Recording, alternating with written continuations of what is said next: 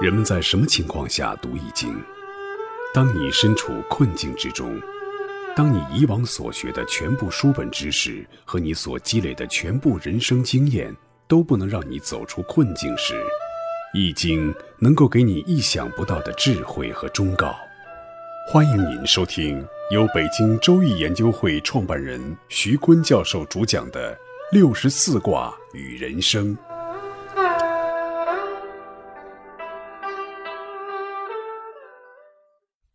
亲爱的听众朋友，大家好，我是北京周易研究会创办人徐坤。今天我带您走进周易殿堂，主讲六十四卦与人生。听众朋友们，大家好，我是林雪。到今天的损卦，咱们已经讲了六十四卦中的四十一卦了。我们回过头看，就发现怎么这六十四卦里面讲不好的事情的卦这么多。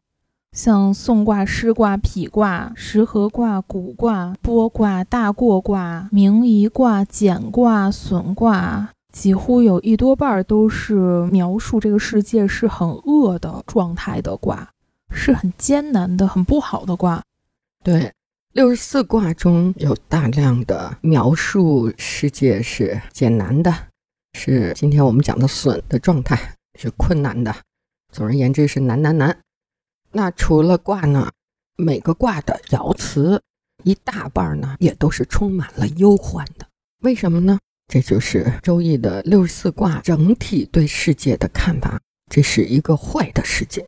为什么坏呢？因为人类面临着两种限制条件，这是带有根本性的限制。第一呢是资源有限，第二呢是个性自私。只要这两个限制条件不变。人和人之间就要为了权力和利益明争暗斗，这个世界就只能是祸。那有没有可能为一个坏的世界建立一个好的制度呢？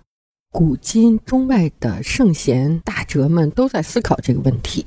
霍布斯有一个假设，他说人类社会最初的状态是一切人对一切人的战争，每个人都是原子化的个人，人和人不合作、不信任、互相敌视，冲突不断。最后，人们再也不能够忍受这种极度的不安全的自然状态，不得不寻求合作，订立了一系列的社会契约。这就是解决冲突、寻求合作的开始。那政治也就是从冲突走向合作的探讨。那作为一个政治分析框架，霍布斯的理论充分考虑了人与人可能存在的最坏的那种情况：极度的自私，人与人为敌。一种政治理论，它必须把最坏的政治情况考虑进来，否则就没有普遍的解释力。但是霍布斯的理论是有缺陷的，他的推理有漏洞，因为合作并不必然作为人际争斗的最后选择。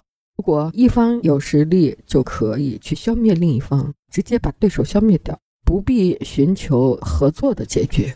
如果双方势均力敌，也可以各自划定自己的生存范围，互相回避，老死不相往来，各过各的，也不必最后寻求合作的结局。比如像大自然有大型的肉食动物的生存方式，豺狼虎豹，它们都有自己的势力范围，互不打搅。那荀子认为呢？人生来就是社会人，他就是生活在群体的。我们也看到。古代的原始部落对人的惩罚不是打你一顿或者 不让你吃东西，而是把你驱逐出这个部落或者氏族，那你根本就不能生存，个体不能生存下去的。我们在以前的几个卦爻辞的解释中也反复的强调，人是非特异化的动物，离开了群体他就不能生存，所以人生来就是群体的人，他组合打怪才能生存。所以不存在霍布斯假设的原子化的个人，这是霍布斯推理的一个逻辑起点，并不是真实的人的存在状况。那真实的人的存在状况是人是社会性的，在合作中才起了冲突，因为有了收益，那分配不均，所以人争斗最后的结局是合作还是不合作，不取决于道德目的。而是取决于合作是否能给人带来更大的利益。这个世界是坏的，充满了争斗的。那人们怎么从冲突走向合作呢？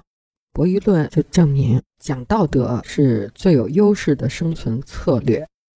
讲道德为什么是一个好的生存策略呢？如果讲道德的人处处吃亏，永远吃亏，讲道德就不是一个好的生存策略。讲道德应该让人获得生存的优势。那根据现代博弈论的理论和观点呢？如果讲道德只有一次机会，那么讲道德的人常常是会被算计的，是不可行的。如果我们的活动重复多次，那互相算计的人呢，就会落入囚徒困境，人们会寻求其他的策略，而讲道德就有优势。这种生存优势呢，就是好人策略，从不背叛，就是利他的，最后是胜出的；而坏人策略，互相攻击、背叛的，不讲道德的策略，最后就输得很惨，单方面捞取好处。那么人们一次被伤害，就会有所防范。从无数的社会实践也可以看出，那些最大的商人是在经商活动中长期的厚厚道道的人，最后胜出，挣了最多的钱；而那些在官僚体制从官的人呢，最终胜出的是那个最老实的人。我们回到损卦的卦意，这个世界是坏的，但是如果我们会推太极呢？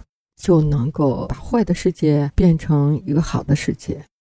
那如果我们不会推呢？怎么就变成损卦的状态呢？就是打破了太极的平衡，被那些观点呀、思想啊、道理啊影响，随便一拨弄，把太极的 S 型曲线给画偏了。怎么就不损了呢？那就重新来修复太极的平衡，或重建太极的平衡。这个是帝王是讲给帝王的道理啊！咱们在中国本土心理学这条课程里面讲过太极思维，当时我就觉得非常的震撼。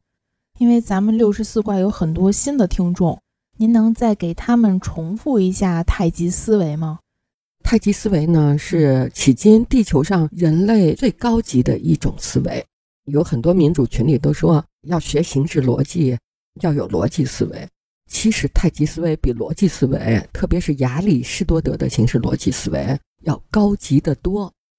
那形式逻辑呢？它讲的就是要么 A，要么非 A，A 和非 A 不能同时吸取，A 不等于非 A，是同一律，不能说这是黑的，同时又说它是白的。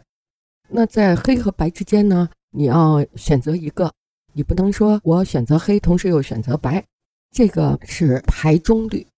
那不矛盾律呢？就说的是要么 A，要么非 A。这三个思维规律呢，使得你的思维一致性有质的稳定性。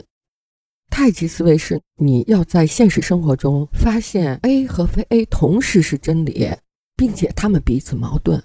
这西方思维一看这就崩溃了，他们的这个同一律啊、不矛盾律啊、排中律啊都无法解释。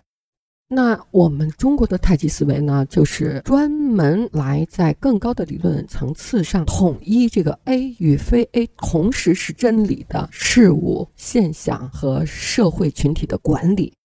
如果你发现两个概念彼此对立，同时是真理，如果你把这两个概念在更高的理论上统一起来，那你就是这个领域诺贝尔奖金的获得者。比如物理学波粒二象性。是 A 与非 A 彼此矛盾又同时是真理的现象。波普把这两个现象高度统一起来，提出了物理学界的波粒二象性，得了诺贝尔奖。比如说进化论、退化论、达尔文进化论、热力学退化论，A 和非 A 同时是真理，又同时是19世纪30年代提出，又和平共处一百年。那耗散结构的提出。普列高金他就把这个 A 与非 A 进化和退化在更高的耗散结构的理论基础上统一起来，他也获得了诺贝尔奖金。在诺贝尔奖的领域中，所有破题的都是以这种太极思维方式走到了科学的前沿，得到了诺贝尔奖。同样，在社会管理领域，当把 A 和非 A 同时吸取并且高度统一的时候，这个社会也达到了一个发展顶峰。比如文化大革命，我们经历过哈，那是叫革资本主义的尾巴，要社会主义的草，不要资本主义的苗。你看这个画的思维方式都是要么 A，要么非 A，好像我们社会主义就没有经济不发展，全是计划，然后最后都是草了，也不能要资本主义的自由的市场经济长出的苗。就这样极端的思维，就会把这个社会管得非常的 low，非常低级啊，人民忍饥挨饿。那换一种思维方法，到改革开放呢？邓小平提出的是社会主义的市场经济。邓小平是推太极的高手，他把社会主义对人的归属的关爱，比如说没有血汗童工。当然，实际上在原始积累的时候，马克思讲了经济决定论啊。你在道德伦理也是抹合一下你的残酷性，像日本的野麦林阿奇婆，为了在我们后发民族中的原始积累中不再出现这样残酷的事，所以我们要社会主义，同时要市场经济，它高度组织社会资源的能力，高度发展生产力的动力。那我们叫社会主义市场经济，就把这个 A 与非 A 高度的统一在这个太极上。然后我们的太极高手邓小平会推啊，推的全世界都来帮助中国。胡锦涛也会推，因为在胡锦涛时代呢，这个太极这个社会的贫富差距啊、权力的阶层啊，它已经形成了高度碾压的这种优势了。但是在胡锦涛的统治时代，他是把这个 A 与非 A 有富人和穷人、有钱人和没钱人，他把这个 S 型的曲线画得非常的均衡。把这个太极呢也推得非常的均匀。中国那会儿已经是高度发展，世界第二了。所以太极思维是这个地球上人类最优秀的思维。太极的管理，特别是社会管理，它也让你成为伟大的政治家、伟大的领袖。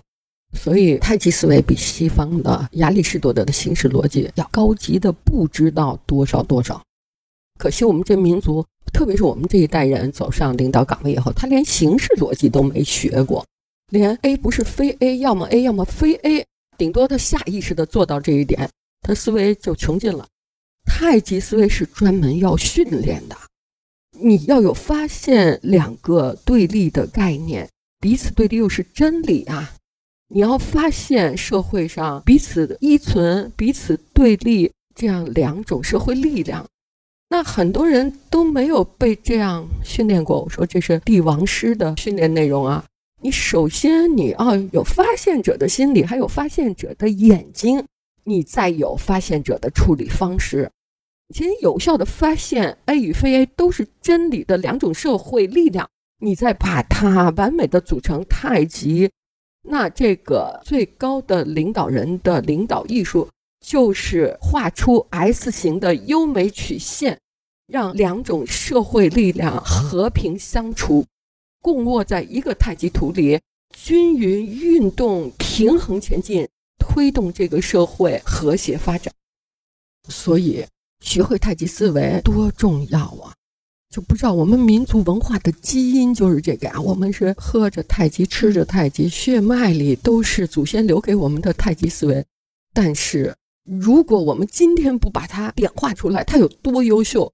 可能我们五四以后全盘西化的那个西方教育，就把我们这个优秀的思维给埋没了，给抛弃了，以为它是糟粕呢。今天呢，我们在损卦中突出的提出太极思维，就是这个太极的社会管理模式啊。你这社会它为什么倒退？它为什么被损了？这一损啊，它不是说有钱人被损，有钱人被损以后，没钱的人跟着就受损。你把有钱的人的财产全没收了，就像公私合营一样，二次公私合营，那有效组织生产的那帮人没了，你这没钱的人也没地儿去工作了，大批的失业就产生了。所以，作为一个社会的管理者，一定要会搭建这个社会的有效的太极的彼此对立又彼此依存的两种社会力量，然后均匀的推他们，画好这个优美的 S 型曲线。不要把一方碾压式的去倾轧另一方，最后让一方不得生存，或者把一方赶出这个太极，或者黑鱼占满了整个太极，或者白鱼占满了整个太极，那就是一个死鱼眼，全盘崩溃。所以呢，我们说太极思维，你要是走出损卦描述的这个境遇，这个止损之道，那你就要学会太极思维，你就要会推太极，有推太极的艺术手段，你要会用太极来管理这个国家和社会。各位听众朋友，本期论题由北京周易研究会创办人徐坤教授亲自答疑。